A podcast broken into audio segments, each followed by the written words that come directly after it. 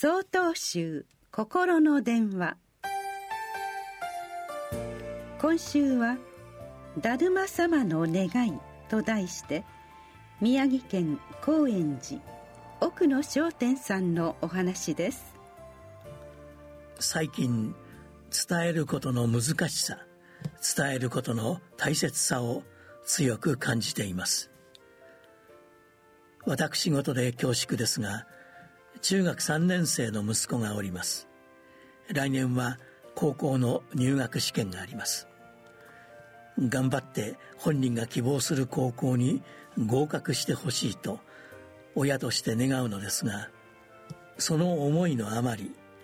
テレビを見て楽しそうに笑っている息子についつい「宿題は終わったのか?」と声をかけてしまいます子供に対して勉強しなさいというのは逆効果であると子育ての本で読んだことがあります。小中学校9年間の集大成の時期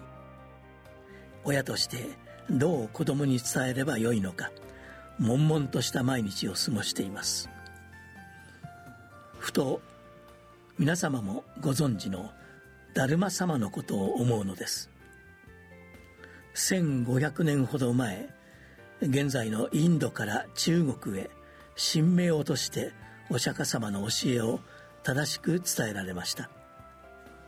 今のように船や道路が整備されていない時代どれほどのご苦労とご決意であったのか想像を絶します。中国にお付きになった達磨様は面壁9年と言われるように9年間ただ座禅をされました。それはお釈迦様の教えを真剣に求める弟子が現れるのをひたすらに黙って待っておられるのでした。言葉だけでなく